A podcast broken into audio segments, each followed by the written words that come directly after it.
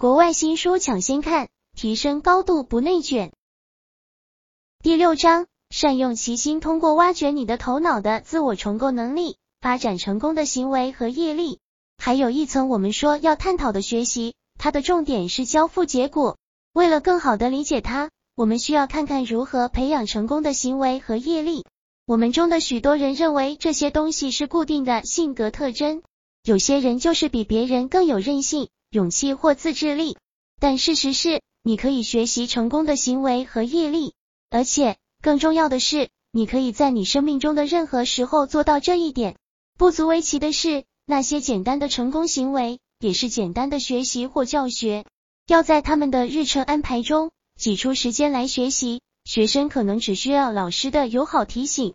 毅力的深层方面要复杂一些，但他们也不是高不可攀的科学，尽管他们确实反映了一些脑科学。通过挖掘你的头脑的自我重构能力，发展成功的行为和毅力。要在逆境中坚持下去，你需要的一个明显特征是自律。与流行的看法相反，自律并不是说要接受自我否定、受苦或咬紧牙关。没有必要和那些使你偏离学习方向的情绪、欲望和行为对着干，因为这样做有时反而适得其反。相反，自律说是的，你应该对这些内部障碍培养一种有意识的，但不带情绪化反应的姿态。比方说，你觉得自己的学习被卡住了，一些传统的教育家会恳求你别管这一切。埋头苦干，只管耕耘。他们会说你要么打起精神，要么放弃。但更有效的解决办法是从困境中抽离出来，以中立、好奇的态度简单的观察你的挑战，这将给你带来清晰的和距离感。你需要弄清楚是什么让你感到困顿，以及你能做些什么。更好的是，尝试一种叫做心理构建的技巧。